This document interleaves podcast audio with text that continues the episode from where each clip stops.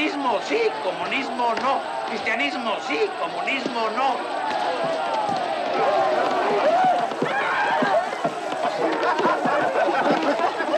por piedad, por Diosito! Ahora cimentas a Dios, cabrón comunista. Por favor, no hemos hecho nada. Somos excursionistas. Yo no soy de la universidad. Soy obrero de la Violeta. ¿Dónde está la propaganda? ¿Dónde están las banderas? Por favor, no me mate. Tengo cuatro hijos, tengo mi mamá. Soy obrero de la Violeta. Soy el que trabajo por ellos. ¿Dónde está la propaganda? ¿Dónde está la camioneta? ¿Cuándo vienen más comunistas? Querían llevar los animales.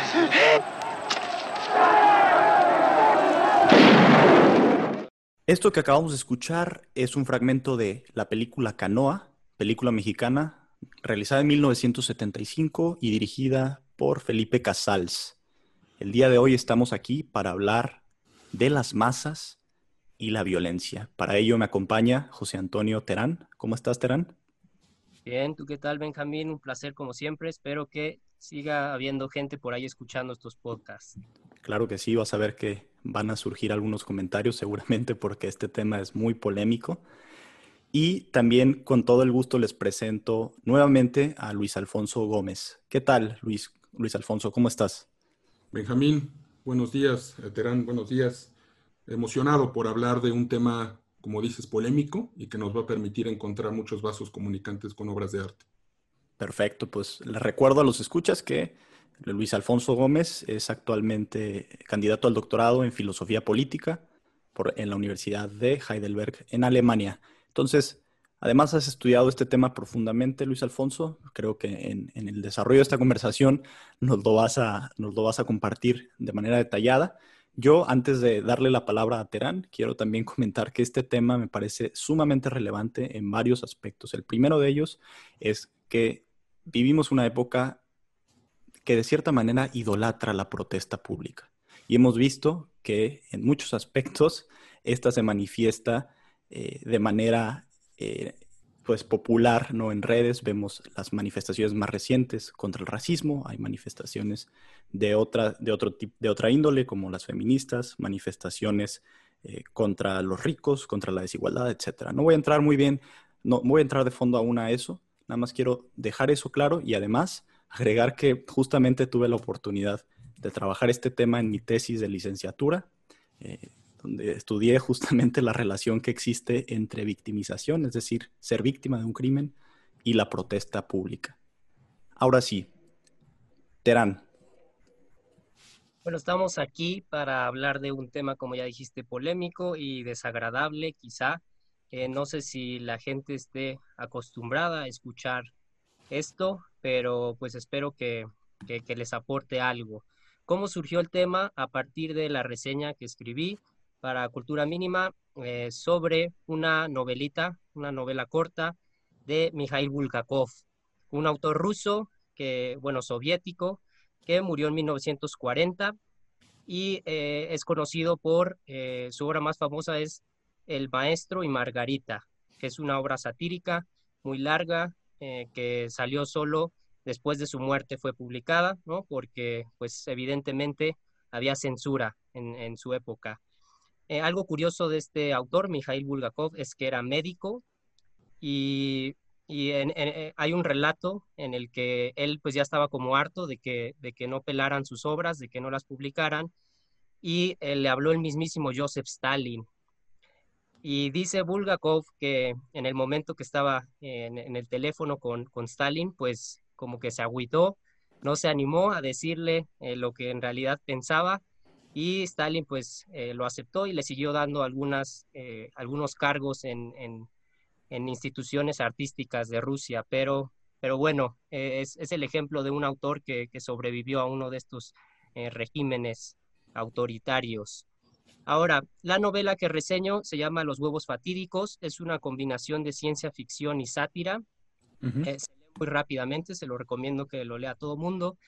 Y lo que, lo que, lo que pensé yo es que sería fácil encontrar la crítica hacia la violencia del Estado, ¿no? que es algo que todo mundo conoce y como dijiste, Benjamín, incluso se enaltece de cierta manera el que la gente salga a protestar en contra de la violencia del Estado. En, Estados Unidos ahorita y aquí en México también vemos protestas contra la policía, ¿no?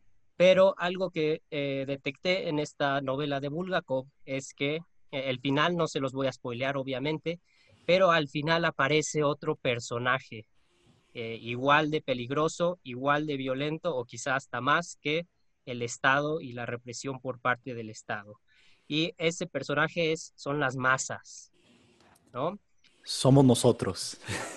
Somos nosotros, exactamente, porque ¿qué son las masas? Pues eh, un conjunto de personas, ¿no? Em, ahora, en, esta violencia que, retrata Bulgakov en su novela, hay muchas víctimas colaterales, entre ellas eh, el protagonista, que es un científico, que simplemente se dedica a, estudiar eh, ranas, reptiles, herpetos de todo tipo, serpientes, y pues eh, llega el momento que no les voy a contar otra vez para no spoilear, surge el caos a partir de las decisiones de unos funcionarios del gobierno y las masas están en busca de un culpable. Y pues es fácil encontrar al chivo expiatorio, que también veremos más adelante quizá en esta conversación, qué es eso del chivo expiatorio, y llegan al laboratorio del protagonista inocente de esta novela e incluso arrasan con las pobres ranas. ¿no? Entonces ahí, eh, no sé si Alfonso eh, pueda también darnos algunos ejemplos de este, este tema de las víctimas colaterales de la masa y la violencia. Eh, bueno, yo debo decir desde el inicio que me, que me gustó mucho tu reseña. La leí con una mezcla de azoro e indignación y me pareció además muy, muy bien logrado el contraste que haces entre estos órdenes macro, como es el Estado, sistemas totalizantes o totalitarios, y por otro lado la pequeña escala, la escala de las ranas, de esas cajas de Petri, de esa cristalería que está, digamos, siempre amenazada por la destrucción de un error humano en un laboratorio. Y, de inmediato empecé a buscar como algunas eh, conexiones con otras, otras lecturas y recordé los diarios de Sándor Márai, este escritor también eh, húngaro, que nació en el, Imperio Austrohúngaro y, y, se suicidó en Estados Unidos en, el exilio eh, pocos meses antes de la caída del muro de Berlín.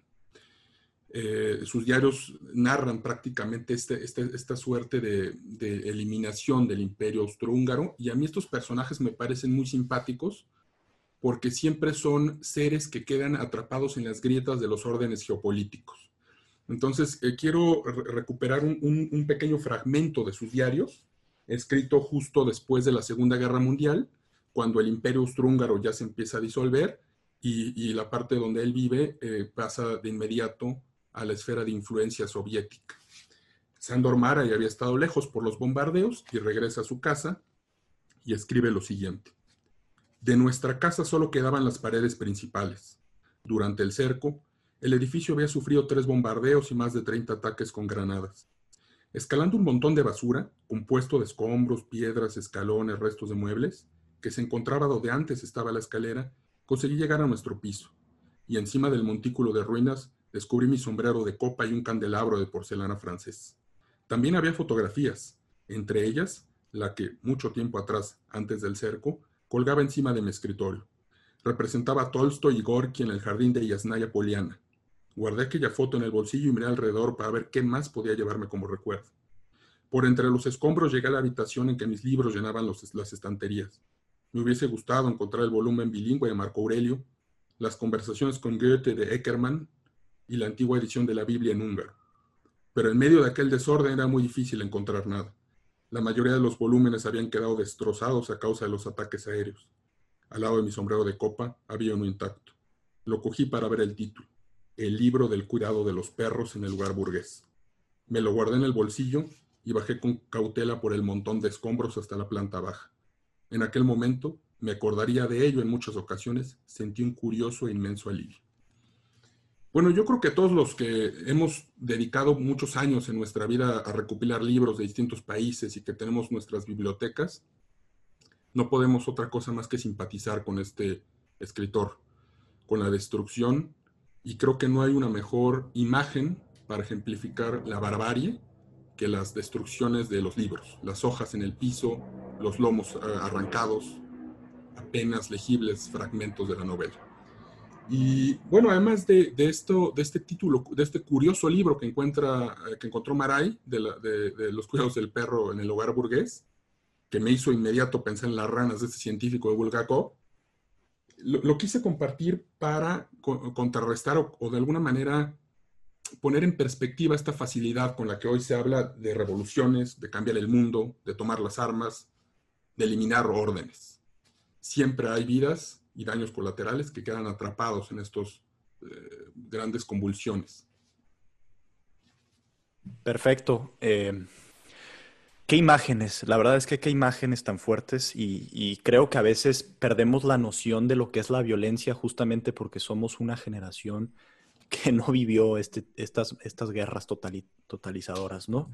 Eh, ahora, me han hablado ustedes de las consecuencias de las masas enardecidas.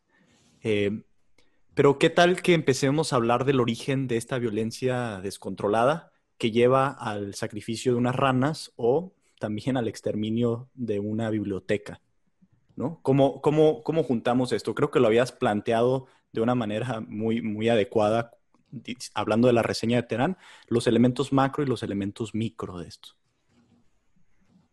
Sí, ahí quiero entrar yo, ¿no? Me voy a adelantar y quizá también eh, decirle, porque los que nos están escuchando podrán decir, no, pues de entrada estos son unos elitistas y nada más quieren eh, criticar a las masas, ¿no? Eh, algo del estilo y, cómo se atreven ellos a también a, criticar las, todos estos movimientos sociales, ¿no? Y pues yo quiero aclarar que no, es, no va por ahí la, tirada, incluso de mi reseña, que es un texto corto, en él quisiera yo resaltar la presencia de la violencia en la naturaleza humana. Y eso lo puedo decir yo eh, de manera muy concreta, como he experimentado eh, incluso esta adrenalina. O sea, yo he sentido mi, sangre hervir en eventos de masas y, quizá muchos se puedan relacionar con eso.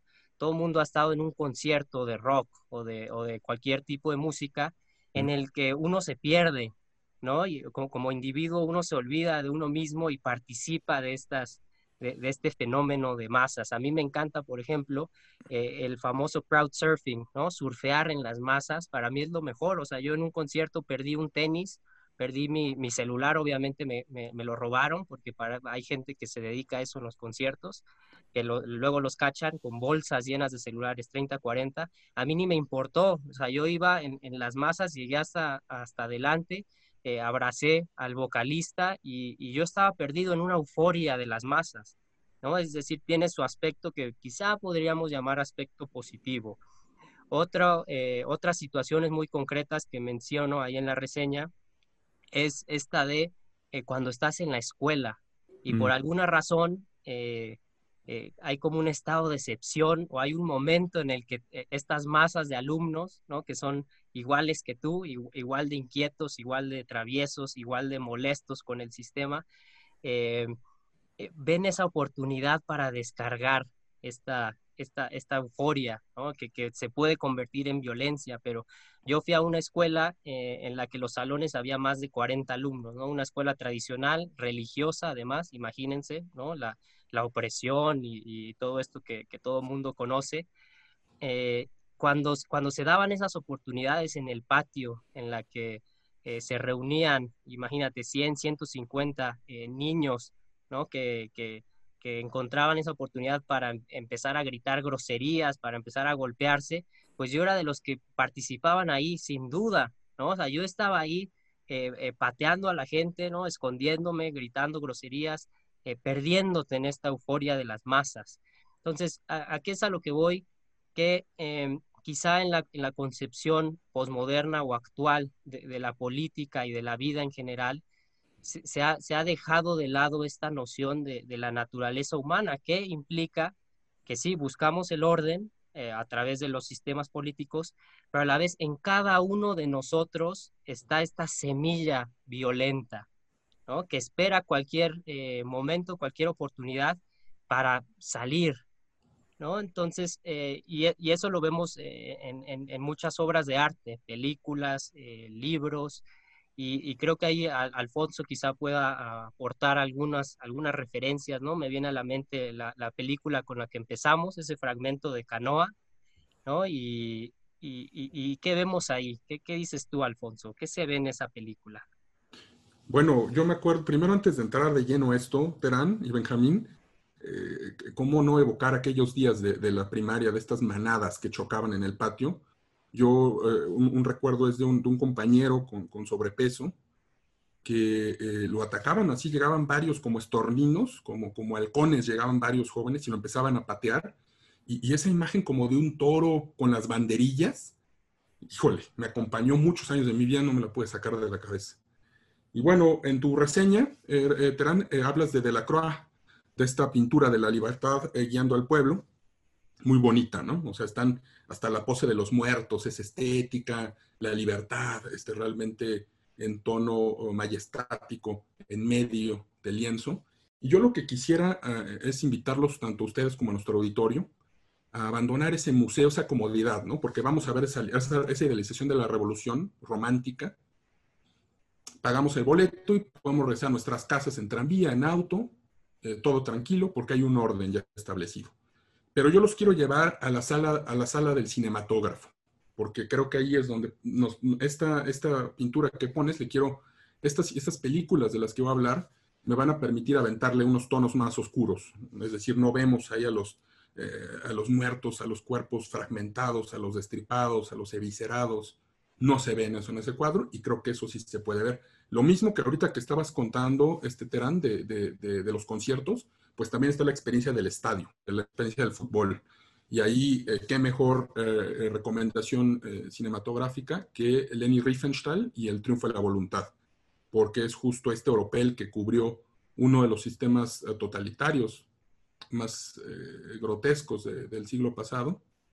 digamos, no vemos los campos de exterminio, no vemos Auschwitz, Sobibor, Treblinka, no vemos estas masas desfilando en el Congreso del, Partido Nuremberg, vemos la ciudad desde arriba, Leni Riefenstahl empleó cámaras móviles, contrapicados, teleobjetivos, y aparece toda esta masa desfilando, soldados, eh, las, personas al, borde del éxtasis en Nuremberg saludando al Führer, en fin, pero eh, ¿qué hay, ¿qué hay detrás de esas masas? ¿no? Y por eso recupero acá no ahora sí con Casals, porque eso nos permite ver lo otro. Casals filmó esta, una película que a mí me parece una cátedra política desde distintos órdenes. Eh, podemos hablar de los órdenes locales en el pueblo, la figura del sacerdote, la figura de los caciques, pero ahorita lo que nos atañe en esta conversación es precisamente la más. Eh, se trata de la, de la, eh, la, la, película trata el tema del linchamiento de cinco trabajadores de la Universidad de Puebla el 14 de septiembre de 1968. Ya lo saben ustedes, nuestro auditorio supongo que también, días complejos, días de, choque. 15 eh, días después ocurriría el, llamado el simbólico 2 de octubre, también un momento que ha dado, vaya que, mucho, mucho material para protestas. Y entonces seguimos, la, película inicia, curiosamente, con una cita de Lope de Vega. Es el acto tercero de Fuente Ovejuna.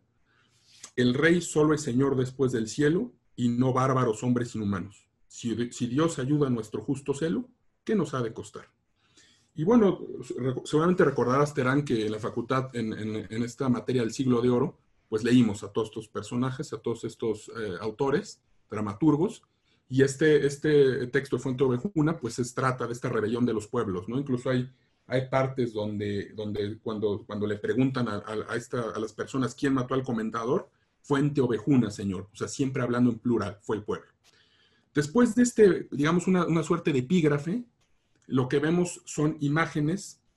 Bueno, empieza aparece también la leyenda, esto sí sucedió. Y luego Casals echa mano a todo un repertorio interesantísimo de falso documental, de recursos teatrales para contarnos la historia. Iniciamos en una sala de redacción de la capital, donde una persona recibe la noticia que ocurre un linchamiento. Hay unos muertos, unos dos sobrevivientes, los muertos no se pueden reconocer los cadáveres, y eh, a las 12.40 horas el pueblo continuaba en desorden. Luego otras imágenes nos llevan a la procesión, al velorio frente a la catedral, donde los familiares y amigos exigen justicia, y de pronto la cinta adopta un tono documental. Y, nos empieza una voz en off a narrar información demográfica, estadística, descripciones del espacio físico, climatología, datos de alfabetización. Dicen que en el pueblo se cosecha maíz, frijol, papa, trigo y haba. Y de pronto, un campesino rompe la cuarta pared y se dirige al público. Y el, este campesino que va narrando la película desmiente esta información de, la voz en off. Eh, nos dice por ahí, si quieren, cuando, cuando yo pueda, los llevo a la Malinche. Conmigo sanos y seguros. Entonces ya empieza a adoptar este tono sombrío. Corte a la vida de los, de los estos trabajadores que son, eh, están en la UAP, no están comprometidos políticamente, charlan entre ellos y organizan una excursión ese fatídico 14 de septiembre a la Malinche. Incluso hay, hay partes en las que eh, unos de ellos tenían otros planes, los cancelan, en fin. Iban a ir a 11, acaban yendo 5, llegan, eh, van cantando en el autobús, la gente desde ahí empieza a notar algo raro porque la gente se molesta, ya cállense, les gritan. Cuando llegan al pueblo comienza a llover, otro recurso también cinematográfico para eh, introducirnos de lleno a la escena, y empiezan a buscar refugio, eh, primero en, en el presidente municipal, después van a ver al padre, el padre Mesa, que es este sacerdote de pueblo que seguramente muchos de nosotros conocemos, que ordena al pueblo, que cobra cuotas si quieren, desde una lógica posmoderna, como dice Terán, pues un, bandido, pero probablemente desde una idea de ordenar, de una política más realista, pues una figura esencial para mantener además un poblado que tenía muchos problemas de frontera con Puebla capital. A pesar de estar tan cerca de Puebla capital, eh, no estaba clara su situación jurídica y después acabó anexándose al municipio. En fin, el padre les niega eh, hospedaje en la iglesia, tampoco les gana en la cárcel, y de pronto en un bar eh, como una suerte estos bares con rocola que conocemos también de pueblos olvidados, estos pueblos polvosos. Eh, en la barra, mientras degustan unas cervezas, se acerca una persona y resulta que era de México. Le dice, yo vengo a visitar a un, familiar y se pueden quedar con él. Van con él y tenemos estas imágenes esplendorosas, casi, casi bodegones del siglo de oro español, escenas de cocina, el claroscuro, casi tirando al tenebrismo de Caravaggio de estos eh, trabajadores de la universidad sentados en piso de tierra, rodeados de madera y de paredes de adobe, esta arquitectura de tierra tan entrañable de, nuestro México, de la provincia.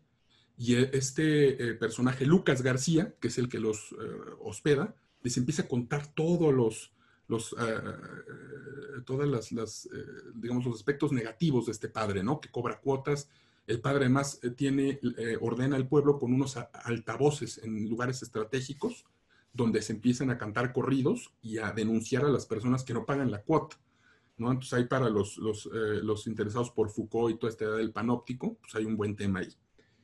Y de pronto, cuando están inmersos en esta charla, se escuchan las campanas del pueblo, el repiquetear. Y se empiezan a escuchar primero gritos en agua y luego ya van subiendo el tono. Ya llegaron los bandidos, ya llegaron los que se roban el ganado, empieza a gritar la gente. Los estudiantes, los trabajadores, parecen estas ovejas que van al sacrificio, no tienen idea, y le preguntan a Lucas. Lucas le dice, no, el padre es una de sus locuras. Y de pronto cuando empiezan a escuchar ya la turba, ya enardecida, Casals nos muestra con eh, la cámara eh, estas turbas enardecidas con fuego, machetes y otros instrumentos de labranza eh, eh, eh, Lucas entra en conciencia, ¿no? Y dice, pues, ¿qué hicieron? Y, los trabajadores le dicen, nada, nosotros somos trabajadores de la, universidad. Y llegan, llega la turba, destroza la puerta de, Lucas García y los empieza a sacar. Y lo que escuchábamos al inicio era justo esta pasión, este recorrido tormentoso que van a vivir los trabajadores, desde que los extraen de la casa hasta el atrio de la iglesia, los empiezan a golpear, a uno le vuelan tres dedos con un machete, otro le, destapan la, tapa de los sesos con un, balazo, y eh, eh, está siempre este grito, ¿no? De, gente, pueblo, vengan al atrio, ya llegaron los comunistas. Eh, por más que intentan ellos argumentar, no hay, o sea, la, gente enardecida no responde, vemos escenas de gente aventando botellas de alcohol completamente alcoholizada, y finalmente, los que, los que sobreviven son rescatados por el Estado, porque llega la policía, llega un, orden más estable que el del padre el de la turba y los extrae. Eh, ya no quiero, ya destripé suficiente la película para seguir con detalles, pero digamos es esto sobre, eh, lo pongo sobre la mesa, ¿no? Estamos viendo aquí dos elementos que, me, que ahorita eh, quiero retomar cuando hablemos de Elias Canetti y de René Girard. Por un lado, la, la masa en acción, la velocidad, la densidad de la masa, el fuego, este, este regreso al rito, este regreso a la época primitiva, y por otro lado, el chivo expiatorio, que pueden ser excursionistas de la Malinche, pueden ser científicos o pueden ser escritores, entre comillas, burgueses. Aquí aprovecho para recomendarles a los que nos están escuchando, eh, ya sea si ya vieron la película de Canoa, bueno, de entrada que la vean si no la han visto, y que le echen un ojo a un video, una entrevista que hay en YouTube eh, de Alfonso Cuarón, el famoso director mexicano de, Roma, eh, galardonado con, con varios Óscares, muy reconocido por todos, que tiene una entrevista con el director de Canoa, con Felipe Casals. En, esta entrevista uno puede ver como este, eh, este choque entre las visiones de, un director más viejo que se tenía que mover en, épocas de, autoritarismo abierto por parte del Estado, ¿no? El 68, la masacre, todo eso.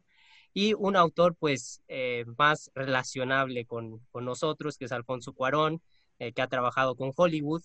Y algo que quisiera destacar yo ahí, nada más quizá para cerrar con, esta película de Canoa, es que en un momento, eh, le, bueno, le está preguntando muchas cosas Cuarón a Casals y reconocen esta voz coral como la de Fuente Ovejuna que, comentó Alfonso, el, pueblo, ¿no? la masa es el personaje, hay, hay, varios personajes. Y sin embargo, eh, vemos que Alfonso Cuarón eh, no es capaz de, llegar a otro nivel con esta crítica del coro, ¿no? de ver quién es el culpable, y simplemente se va a criticar al curita, ¿no? en, ese, término eh, despectivo por parte de, la izquierda mexicana, ¿no? se, se refieren a los sacerdotes como el cura, ¿no? o al Estado, y, le empieza a preguntar a Felipe Casal sobre eso, ¿no? Sin darse cuenta que el, protagonista es, como él mismo dijo, el coro, ¿no? Entonces, eso creo que es el, tema y algo destacable de esta película, Canoa, que, fue eh, revolucionaria en, su época, pero ¿quién es el personaje? ¿Quiénes son los que mataron a estos eh, eh, estudiantes inocentes? Claro que está el, el cura, el cura que está hablando por las bocinas y, enardece a las masas y habla de comunismo. Claro que está la policía por un lado, pero ¿quiénes son los que agarraron sus hachas, agarraron sus, eh, sus instrumentos de labranza, como dijo Alfonso, y, se entregan a esta violencia ciega? Eh, creo que es muy fácil eh, poder acusar a, elementos del Estado, elementos de la iglesia, la religión, eso todo el mundo lo sabemos, ¿no? cómo se ha usado la religión, ya sea para mantener el orden y para manipular a las masas. Pero ¿quién es el protagonista otra vez? Es el coro en esta película, ¿no? Y yo, yo ahí nada más agregaría en ambas, en ambas eh, participaciones que tienen, y, partiendo de la pregunta que yo había hecho, ¿no? Que es, ¿cuál es el origen? Seguimos viendo que ese origen está difuminado que no es claro, que quizá bajo la hipótesis de Terán, pues tiene que ver con un sentimiento que produce esta participación en eventos masivos, que se ve reflejado, como ya bien dijeron, en conciertos, en el fútbol y en casos de linchamiento como el de Canoa. Eh, por un lado eso, ¿no? Por otro lado, a lo mejor ciertos ideales que son sacados de contexto. Acá en, en la película, ¿no? Este grito que veíamos al inicio, en este pequeño fragmento que reprodujimos, que tiene que ver con, eh, que dice tal cual textualmente, cristianismo sí, comunismo no. Cosas abstractas totalmente. ¿Qué es, qué es cristianismo? Así dicho de una manera coral, ¿no? ¿Qué es comunismo expresado de esa manera? Pues son, son cosas eh, ambiguas, ¿no? Entonces no hay un origen claro. No hay un origen claro. Eh, no sé si quieras aquí aprovechar, Terán, para platicarnos un poco eh, tus experiencias en estadios en, Albania y Serbia, ¿no? Por ejemplo, son países distintos. ¿Viste alguna diferencia en, la manera en que se vive el fútbol allá? ¿O también canaliza energías destructivas, etcétera? Sí, yo no tuve la oportunidad de ir a un partido, pero otra vez refiero a los que nos están escuchando a, videos de YouTube. Hay un, eh, un encuentro entre Albania y Serbia entonces, un poco de contexto histórico, eh, Serbia pues eh, siempre ha tenido la influencia más como rusa ¿no? Y Albania son eh, una etnia, si le podemos llamar así, una cultura totalmente diferente, es decir, no son eslavos. Y pues siempre ha estado ese choque, ¿no? Desde, desde hace siglos. Y en el siglo XX, ¿qué es lo que vimos? Em, un entrecruzamiento de el, este pasado como, como violento, de, recuerdos eh, históricos, eh, estas diferencias culturales de, idioma, de religión y la noción de el Estado-nación, que es algo muy, eh, muy contemporáneo. ¿no? Entonces, igual que en África, todos conocemos que llegaban las potencias europeas y se inventaban fronteras, y, las, consecuencias de esto lo vimos hasta los noventas, por ejemplo, en, Ruanda, ¿no? Que, simplemente fue arbitrario la, creación de un Estado sin, sin tomar en cuenta eh, estos elementos étnicos, diferencias culturales, y lo mismo pasa en, en, en los Balcanes. Entonces, eh, yo les recomiendo que vean ese video de un partido entre Albania y Serbia, en el que de repente aparece un dron con una, con una bandera, con una especie de estandarte, y eh, pues, pues, ya están todas estas eh, violencias, estas diferencias latentes en la gente que busca el espectáculo del fútbol también como para desahogar de manera sana, consideraríamos nosotros que somos eh, ciudadanos ya de democracias liberales, pues puede ser los videojuegos o puede ser las películas, no sé, pero ah, debe haber una manera para desahogar la violencia. En estos países, pues en el fútbol, ¿no? Sale, sale a flote todo esto y lo que pasa ahí es que un jugador de la selección de Serbia eh, eh, como que quiere jalar la bandera del dron y, ahí es cuando la, gente, los, los, albaneses, pues se enojan. Entonces el conflicto entre los jugadores eh, se desata, el público también está ah, ardiendo y lo interesante es cómo en, en, en, ese deporte, ¿no? en el fútbol, que es una actividad según esto, eh, permitida por, nuestras sociedades liberales, ah, se canalizan estas violencias y estas diferencias que una visión política muy ingenua como la que, la que vemos en la actualidad, que es como de buenos y malos, no alcanza a percibir estas cosas, ¿no? Eh, eh, estos fenómenos que encausan todos estos problemas, ¿no? yo lo, lo, lo, mencioné personalmente, pues sí, yo era un niñito que sentía esto en los conciertos, etcétera, eh, hay que estar conscientes de eh, cómo se ve eso en, las sociedades políticas, ¿no? Y cómo lo desahogamos. Y algo que nada más quiero mencionar rápidamente, em, en el fútbol se está viendo también mucha censura, ¿no? Eh, y, hay que ver cuál es el límite, qué, qué, sí se le debería de permitir a, la gente. voy a poner otro ejemplo de unos jugadores ah, de origen albanés que jugaron, que jugaron en la, selección de Suiza y al festejar un gol hacen un gesto con las manos que simboliza el, águila bicéfala de la bandera de Albania. Y pues, pues, ¿qué tiene de malo eso? ¿No? Eh, ¿Qué es lo que veo? Que en estas, eh, esta noción como posmoderna, incluso los nacionalismos de, cualquier tipo ya son censurados, ¿no? Y, no se le permite a, las masas, a la gente, eh, desahogar estas, estas inquietudes nacionalistas eh, culturales que hay. Entonces, por ahí yo creo que también hay, hay un tema, ¿no? ¿Cómo, ¿Cómo, se le censura? ¿Cómo se, se desahogan estas eh, fuerzas que están ahí en unas sociedades liberales. Déjame conectar esto que dice Terán con algo que nos gustaría que, que, que nos compartieras, Luis, Luis Alfonso.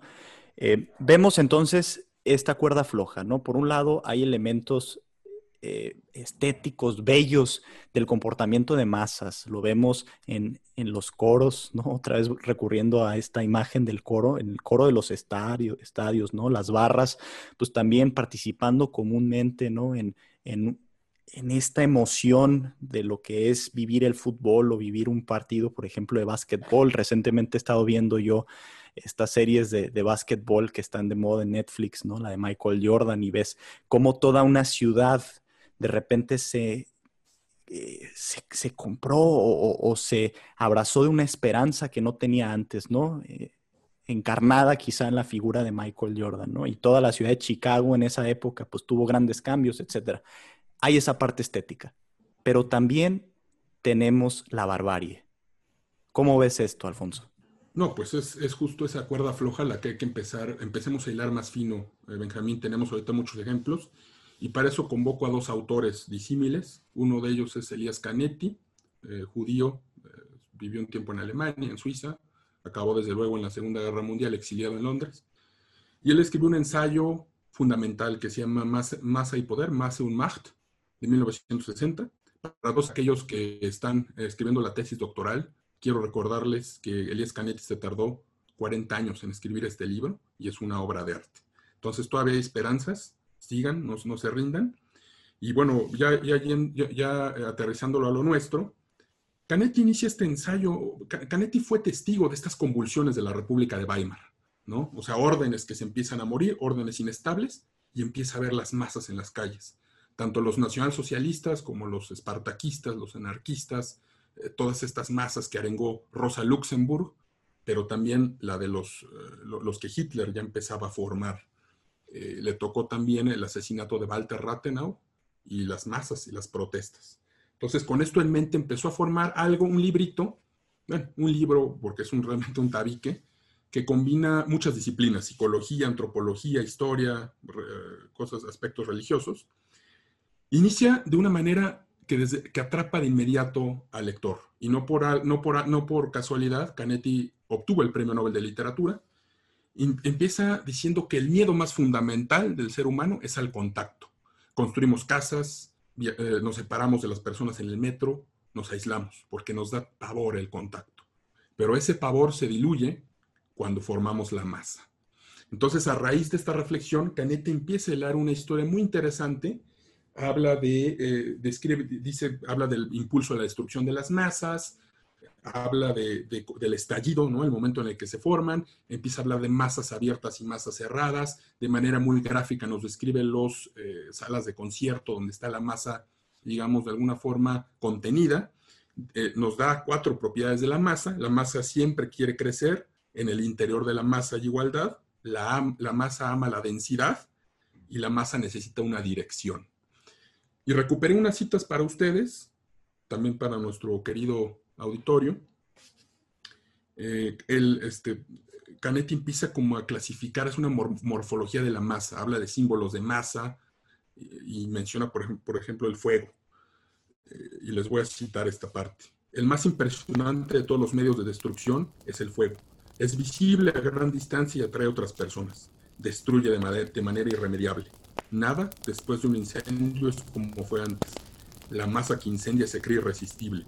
Se le va incorporando todo mientras el fuego avanza. Todo el hostil será exterminado por él. Es, como se verá posteriormente, el símbolo más vigoroso que existe para la masa.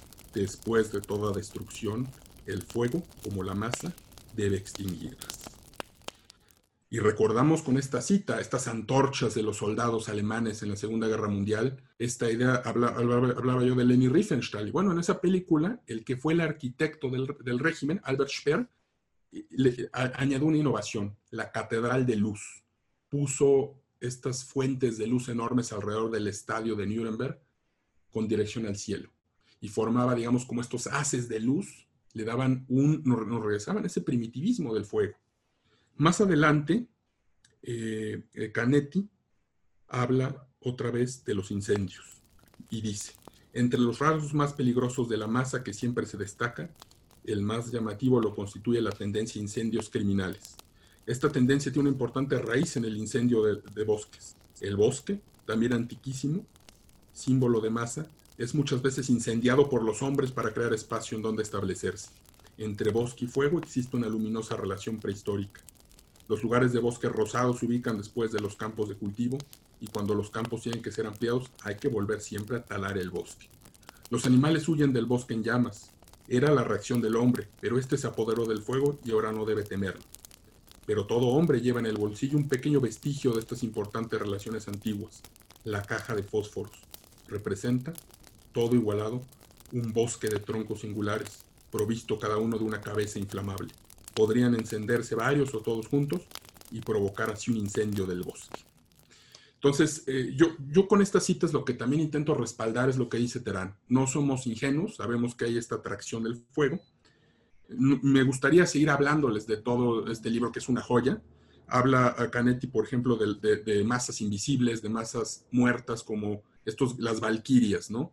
Eh, menciona que, la palabra, eh, seguramente recordarán que en la mitología germánica las valquirias llevaban los cuerpos de los guerreros caídos en combate al Valhalla, a esta sala de los guerreros. Y eh, si uno se va a la etimología de Valhalla, encuentra la palabra, bueno, la palabra Wallstatt en alemán es campo de batalla y Val, W-A-L, los que quedaron en el campo de sangre. Habla después también de símbolos de países, menciona a Países Bajos, cómo le van ganando el, territorio al mar, y de los alemanes habla sobre todo que el símbolo de la masa de los alemanes era el ejército, pero el bosque en marcha. Y nos da estas imágenes vívidas de, dice, lo rígido y paralelo los árboles erguidos rectos, su densidad y su número colma el corazón del alemán con honda y misteriosa alegría. Aún hoy acude con agrado al bosque en el que vivieron sus antepasados y se siente identificado con los árboles. Digamos, es el aspecto estético. Eh, y este, bueno, antes de, hablarles, porque este, digamos, ahorita parece que es una, loa a las masas. Terán, este, nos quieres compartir algo y, ahora voy con la otra parte, que es el chivo expiatorio, lo negativo. Por favor, Terán. Sí, ahorita que hablaste del fuego y este simbolismo, ¿no? Con las masas, eh, me vino a la mente eh, algo que comentamos en el podcast pasado y que pues está en el ambiente, que son estas protestas eh, raciales en Estados Unidos, ¿no? Contra la violencia por parte de la policía. Y hace unos días volvió, volvió a, presentarse el evento de unos policías blancos que asesinaron a un sujeto negro. Y justo mi hermano en el, en el podcast pasado comentó, él vive en Atlanta, y eh, esto sucedió en Atlanta, en, un Wendy's. El, suceso fue el siguiente. Eh, los de Wendy's, ¿no? los trabajadores de este restaurante de comida rápida, le hablaron a la policía para reportar que había un coche estorbando la entrada al estacionamiento.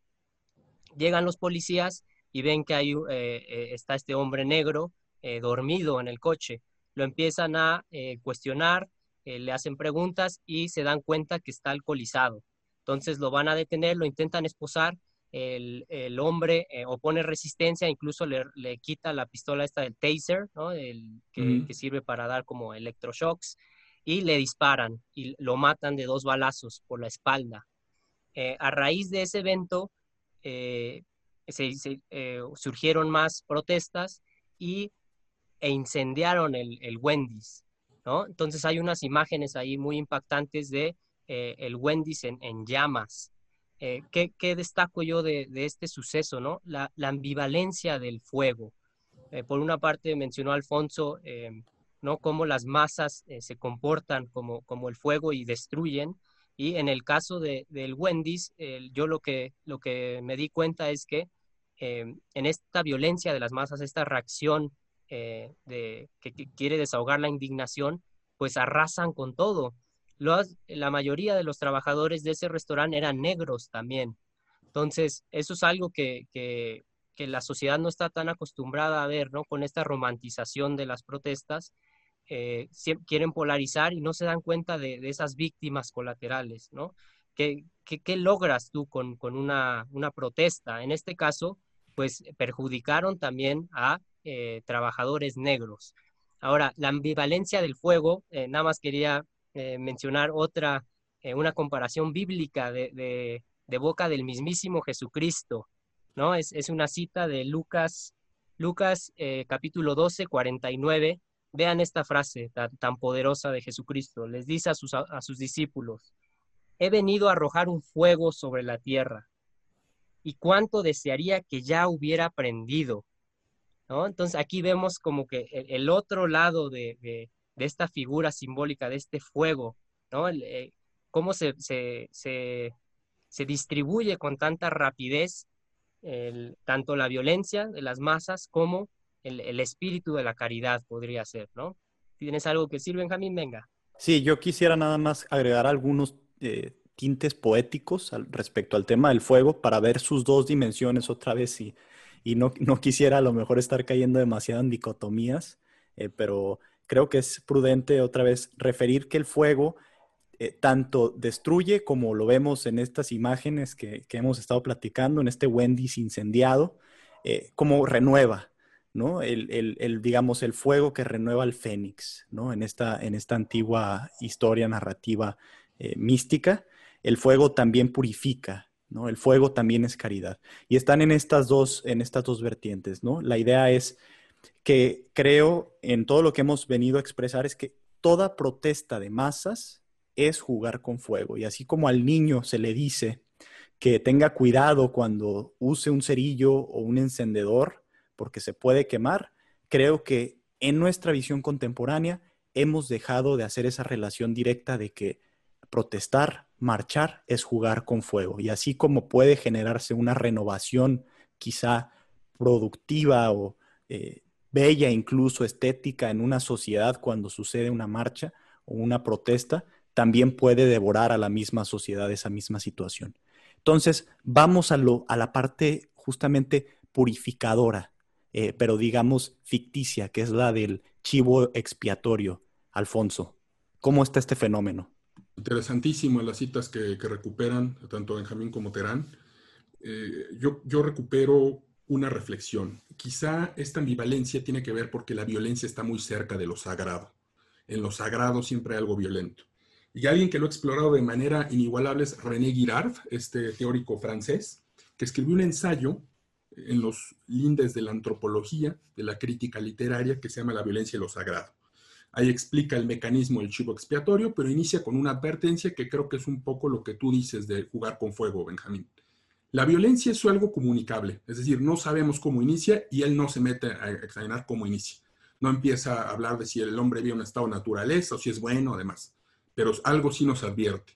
Una vez que la, la violencia se desató, ya solo busca sustitutos. Es decir, el ser humano cree que tiene control sobre la violencia, pero esta se extiende como estas hormigas de fuego que hemos visto en las, en las selvas este, sudamericanas, que arrasan con todo.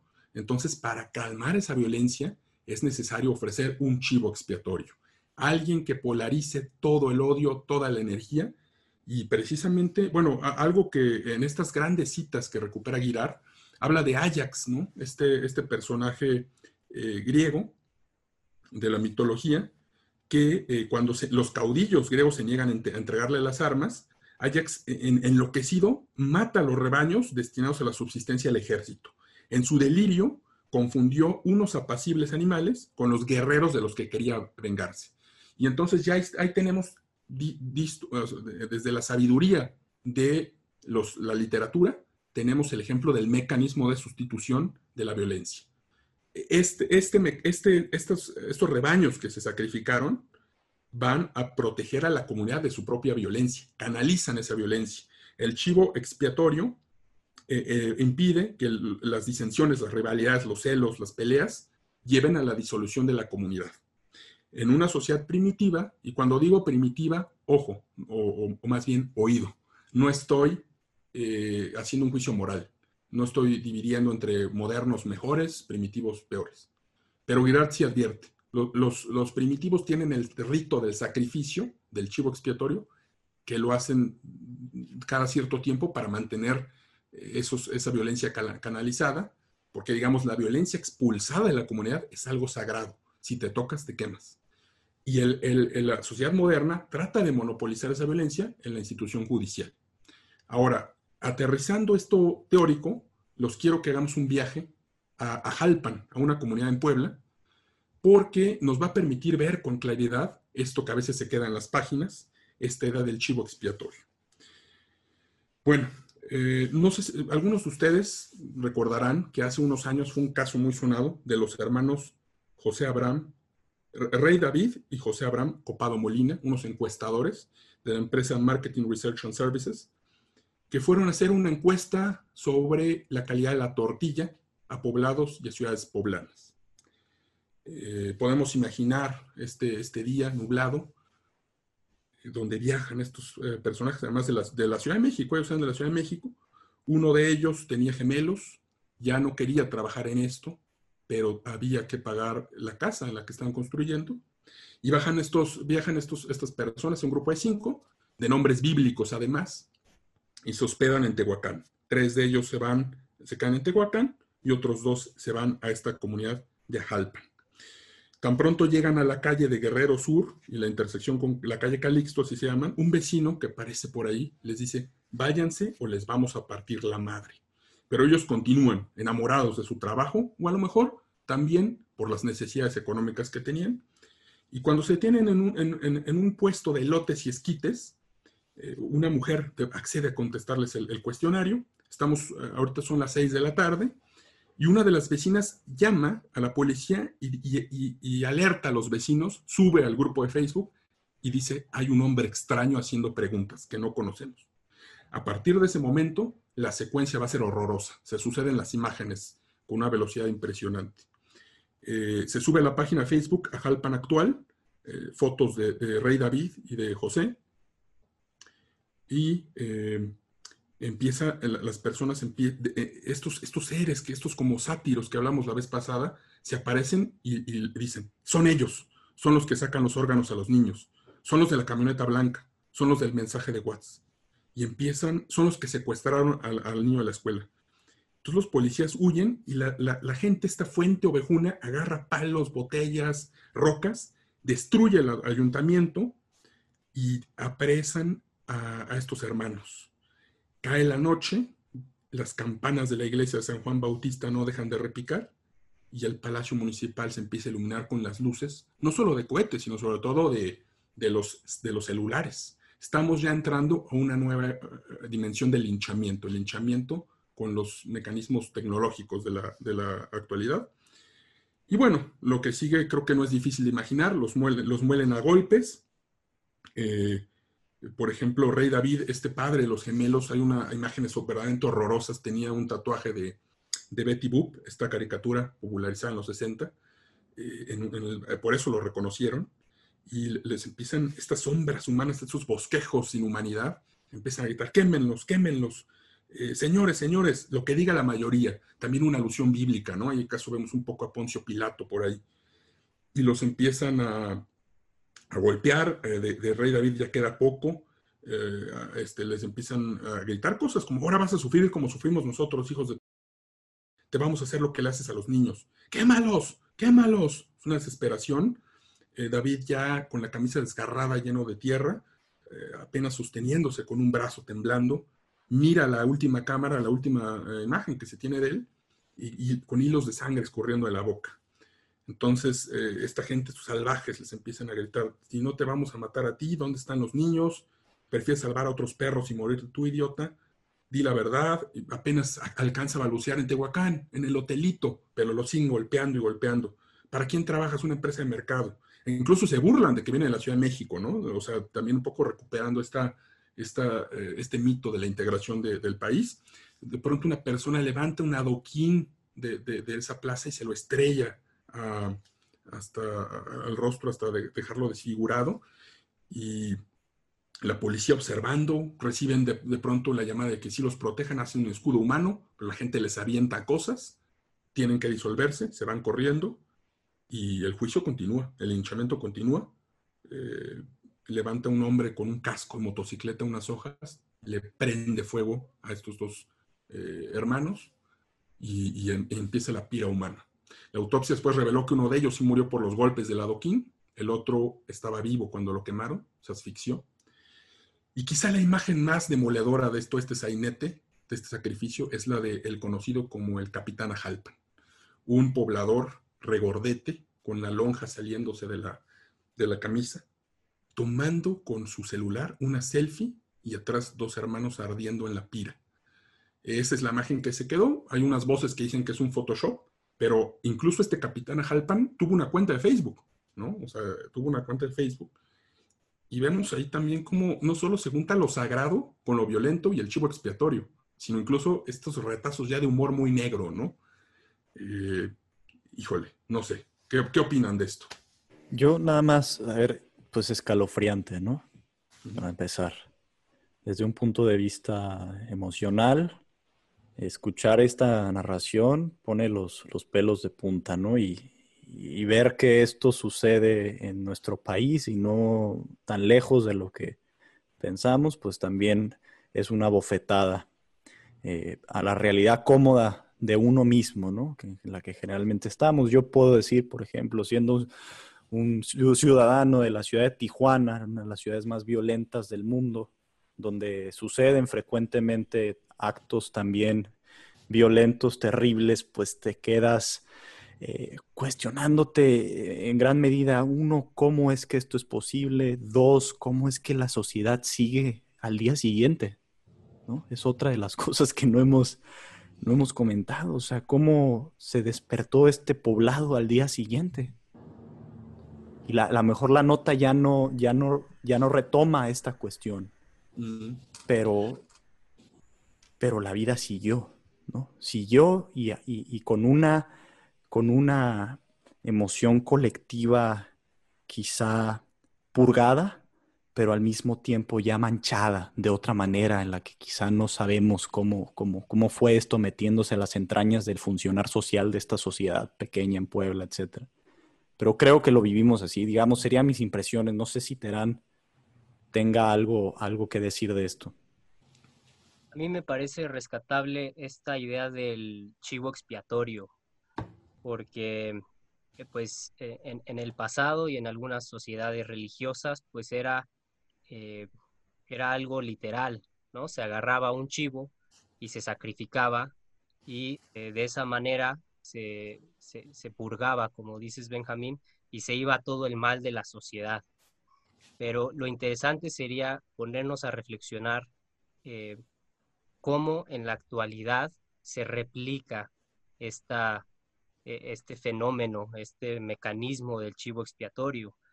Y, ahora que somos una, sociedad que está siempre detrás de, pues de, la tecnología, ¿no? de las redes sociales, em, eh, ¿cómo se presenta eh, esta figura?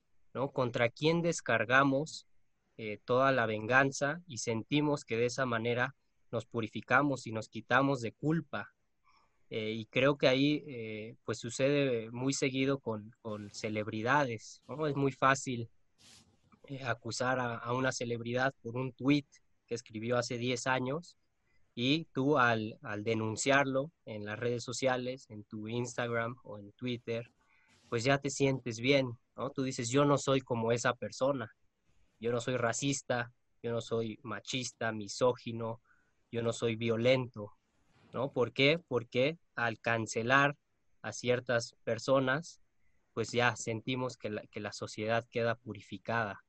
Entonces, eh, eso es, ese mecanismo del chivo expiatorio me parece muy, muy bueno, muy interesante, que nos hace reflexionar ¿no? a nosotros. Eh, otra cosa que mencionaste tú, Benjamín, la cercanía de estos eventos. ¿no? Esto ocurrió en 2015, si, mal no recuerdo, hace pocos años. Y eh, pues está ahí latente en la sociedad y, otra vez no es no son ellos no porque vemos comentarios en, incluso en los videos de YouTube eh, de gente así que, que, que, ofende ¿no? que agrede y estos son unos salvajes no que, que, deberían de estar en la Amazonia o no me acuerdo qué es cuál es el, el comentario que hay por ahí no otra vez intentar eh, separarnos no en blanco y negro nosotros jamás haríamos eso no eso decimos ¿Y qué hacemos en, las redes sociales? Pues eh, participamos en estas manifestaciones, ¿no? De ponemos una imagen en negro y ya eso nos da una cierta paz, ¿no? Yo no soy un racista, yo no soy como Trump, ¿no? Y, perdemos de vista entonces esto que, quizá hemos estado eh, eh, pensando al hablar de, la violencia y de las masas, que es la, la, naturaleza humana, ¿no? cómo a través de nosotros, de cada uno de nosotros, em, eh, recorre esa línea divisoria, que es una frase que le gusta eh, citar mucho a, Jordan Peterson, que es de, Alexander Solzhenitsyn, este autor ruso, que él dice, a través de cada uno de nosotros eh, recorre esta línea divisoria entre el bien y el mal. Entonces yo quisiera, quizá tal vez ya como para, para ir concluyendo, dejar esta reflexión abierta ¿no? De, a quién le echamos la culpa. Eh, es muy fácil eh, atribuir a la sociedad, ¿no? Porque eso es, em, lo que vemos todos los días. Eh, sí, se, sí se, se, denuncia la violencia o el racismo sistémico, ¿no?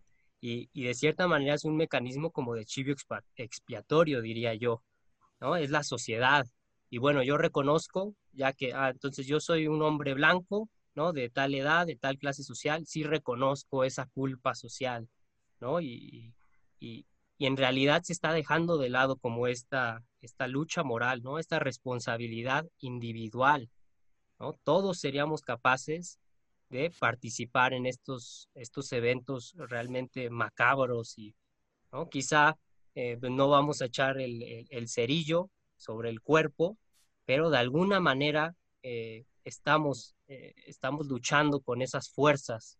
Que nos recorren. Estamos implicados, ¿no? Creo que aquí sería bueno, Alfonso, que habláramos un poquito más todavía de esta responsabilidad individual que queremos anular, ¿no? Y que creo que en el comentario de Terán se ve bien reflejado en el tema de las redes, ¿no? Sería tentador decir, yo jamás, jamás voy a estar en un linchamiento desollando a una persona, acusándola de algo injusto, ¿no? Pero de repente sí te ves poniendo una publicación en redes sociales en la que estás validando ciertas conductas violentas porque el Estado no ha respondido con la eficiencia que crees que debería de responder o porque es una cuestión que en tu entendimiento responde a un fenómeno eh, este, sistematizado, engranado en la estructura misma de la sociedad. Se me viene a la mente el tema del racismo otra vez, pero también, digamos, eh, arriesgándome un poco a, un linchamiento en redes sociales, el, tema mismo del, feminismo, eh, donde también existe ese comportamiento de masas, donde hay gritos de ayuda hacia el, Estado, de, auxilio, auxilio, auxilianos Estado, queremos que intervengas, queremos que tengas mano dura y si no lo haces vamos a destruir todo esto hasta que nos respondas de la manera contundente, hasta que cambies tus eh, escritos en, la educación básica de los niños, hasta que pongas en las, en las televisoras el tipo de contenido que nosotros queremos ver. ¿Cómo ves este tema de escondernos dentro de todo este movimiento, de estos movimientos para anular esa responsabilidad individual? Mira, Benjamín, yo creo que regreso un poco porque planteaste una pregunta esencial hace rato cuando decías esto de cómo ¿Cómo te levantas al día siguiente después de haber quemado, hacer una pira con dos seres humanos vivos? ¿Y cómo sigues la vida? Y creo que hay, algo muy interesante que también dice Girard, que es la diferencia entre la sangre sacrificial y la sangre del asesinato. Girard eh, dice de manera muy gráfica, muy bien lograda, que la sangre del sacrificio es pura, limpia y bermeja, centellea con la luz, porque es una sangre que corre. Y la sangre del asesinato forma costra, se seca, queda la mancha perenne del asesinato. Entonces, eh, creo que estos pobladores de Ajalpan, y yo estoy aventurando, digamos, un poco una, explicación, en, la manera en la que ordenan el asesinato de los hermanos eh, Molina Copado, hay un ordenamiento desde el sacrificio. Eso les permite, ellos como comunidad, digamos, lo, digo pensando en estos gritos de mexicanos guangos, ¿no? Que les gritaban porque eran del DF. E, esa, es la amenaza viene de fuera y los linchamos y eso nos permite a nosotros, a Jalpan o a nosotros Canoa o a nosotros grupo de influencers mantener nuestra unidad, también pensando en Canetti, la masa densa. Eh, lo dejo ahí como, como votando eso y, y, ahora sí regreso a lo que preguntas, la respuesta individual, pues muy grave, ¿no? Porque creo que en el fondo todas estas turbas que vemos de, de personas enajenadas con instrumentos de labranza o, o, la misma extrema derecha, ¿no? Con, con esos gritos de Trump eh, construye el muro, ¿no? Construye el muro. Siempre, creo que la filosofía contemporánea, la, teoría política sobre todo, tiende a negar la responsabilidad individual, y eso me parece muy grave. Hay toda esta idea de las estructuras, de las hegemonías, de demás, ¿no? Y, al final, digamos, ¿dónde queda la persona que tomó el adoquín del piso y se lo reventó en la cabeza a este hermano? O, dónde queda la, la, responsabilidad del capitán Ajalpan, por ejemplo? Preguntémonos eso. Y, yo recuperé algunos comentarios, ya este, estamos sobre tiempo, pero sí quiero recuperar esto para nuestro auditorio, que ponen los usuarios de YouTube en el video de en la película de Canoa. Por ejemplo, hay uno, este, un, jacobino, ¿no? Así yo lo titulo, así como estamos jugando lotería. El jacobino dice, por eso hay que acabar con la Iglesia Católica, el PRI y Televisa. Esos son los tres males de México. Luego viene uno con tonos más de realpolitik y dice, ojalá que el narco aniquile esas basuras, solo entre monstruos se temen. Recordando este Leviatán, ¿no? Este, peleando con Behemoth. Viene otro, digamos, intentando como con tonos de, tolerancia, pero acaba ofendiendo a todo un grupo y dice, nos sorprendemos de los musulmanes y tenemos a nuestros propios fanáticos. Y el último, saco la última tarjeta de la lotería, el optimista. Lo que tienen que hacer es quitarle la religión a los pueblos rurales. Deben de ponerles más escuelas para, que así progresen más. Y bueno, en todos esos comentarios yo me pregunto, ¿dónde está la fuente ovejuna? Vamos a dejarlo, si les parece bien ahí, con esa pregunta abierta. ¿Quieres agregar algo de cierre, Terán? Y como siempre, yo me voy contento si, si hemos hecho que los que nos están escuchando reflexionen un poco. ¿no? En, este caso creo que la reflexión va por ese sentido de, la responsabilidad individual. ¿no? Y, y, pues eh, otra cosa muy concreta que les recomiendo es que no vean, no consuman este tipo de, pues de noticias. Yo, yo en lo personal no aguanto ver videos Eh, así de, atroces. ¿no? Hace poco en, Twitter, por, por, error, ¿no? por, por accidente, eh, sí me, detuve en un video que duraba como un minuto y medio, pero era de las, de las protestas en, Estados Unidos y, dejaban eh, tirado en una posición totalmente aberrante y, antinatural a una persona, ¿no? a un hombre que estaba defendiendo su negocio, o sea, leí la historia que, que él se, armó con una espada, ¿no? Entonces a mí me pareció eso curioso. Yo quería ver quizá imágenes del hombre con la espada, pero en el video nada más salía cuando era eh, eh, pateado, golpeado en, el suelo por 10, eh, 15 hombres y, y, terminaba en esa posición totalmente antinatural. Em, no vean ese, ese, tipo de cosas. ¿no? Eh, bueno, esa, esa, es mi recomendación, porque con esta, esta charla, pues eh, eh, creo que es lo contrario de, del morbo. O sea, si enfrentamos esta realidad, esta realidad violenta, y vemos incluso humor negro, como, como dijo Alfonso, vemos situaciones ridículas, absurdas, el capitán Ajalpan, ¿no? O sea, o sea, ¿quién es el capitán Ajalpan, no? Y tiene su cuenta de Facebook. Eh, pero bueno, la, idea no es esa, la idea es no, no dejarse llevar por, por el morbo y buscar entender este fenómeno y lo más importante, ver cómo en cada uno de nosotros eh, está esa semilla, ¿no? esa semilla de, violencia y eh, reflexionar cómo le hacemos para eh, encauzar esa violencia para el bien de la sociedad. ¿no? No, no quiero sonar moralizante, ni esto no es una moraleja, por supuesto que no, pero eh, que reflexionemos sobre eso. Muchas gracias, Terán. Muchas gracias, Alfonso, por esta gran charla, esta gran charla que nos hace reflexionar. Te hablo a ti directamente, a quien nos escuchas. Muchas gracias por escucharnos. Sé que de esta conversación obtendrás algunas cuestiones que te permitirán orientarte mejor en este mundo convulso, turbulento en el que vivimos. No hay que desanimarse, simplemente entender las cosas y no sacarlas de proporción, porque cuando lo hacemos, cuando no nos cuestionamos, es cuando pueden suceder este tipo de cosas malignas y totalmente destructivas como las que hemos relatado en este número. Te dejamos con un poco de música, eh, un fragmento de la cabalgata de las Valquirias, compuesta por Richard Wagner. Eh, allí en esa música también parece, se muestra ese espíritu que está dentro de nosotros, ese espíritu que juega con el fuego. Gracias por escucharnos. Hasta luego.